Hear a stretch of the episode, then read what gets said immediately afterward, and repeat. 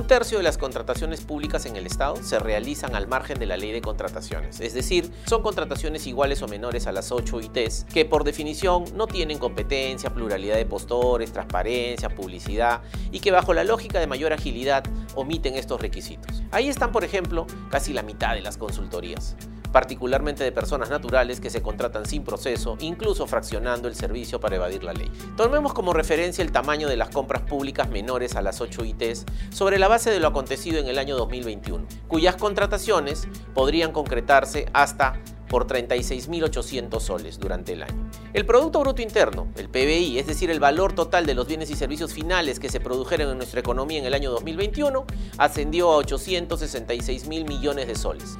La tercera parte de eso corresponde a las operaciones estatales. Dichas operaciones se dividen por agregados fiscales institucionales. A nivel del gobierno general, es decir, sin contar las empresas públicas y las entidades del sector público financiero, y según los registros del Sistema Integrado de Administración Financiera, se gastaron casi 200 mil millones de soles. Es decir, el 23% del PBI se concentra en lo que hacen en conjunto las entidades de los gobiernos nacional, regional y local que conforman el gobierno general.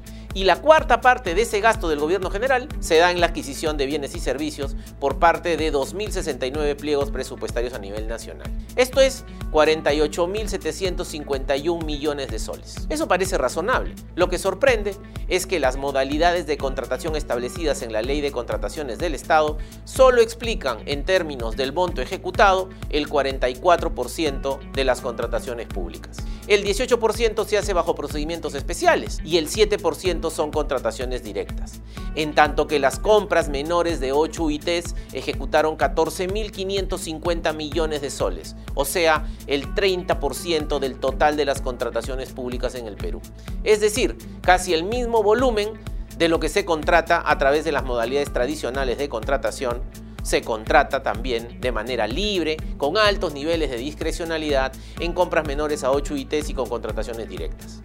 Es evidente que urge modernizar el sistema de contratación pública para hacerlo más transparente y eficiente, para que realmente sirva para atender las necesidades más urgentes de la población.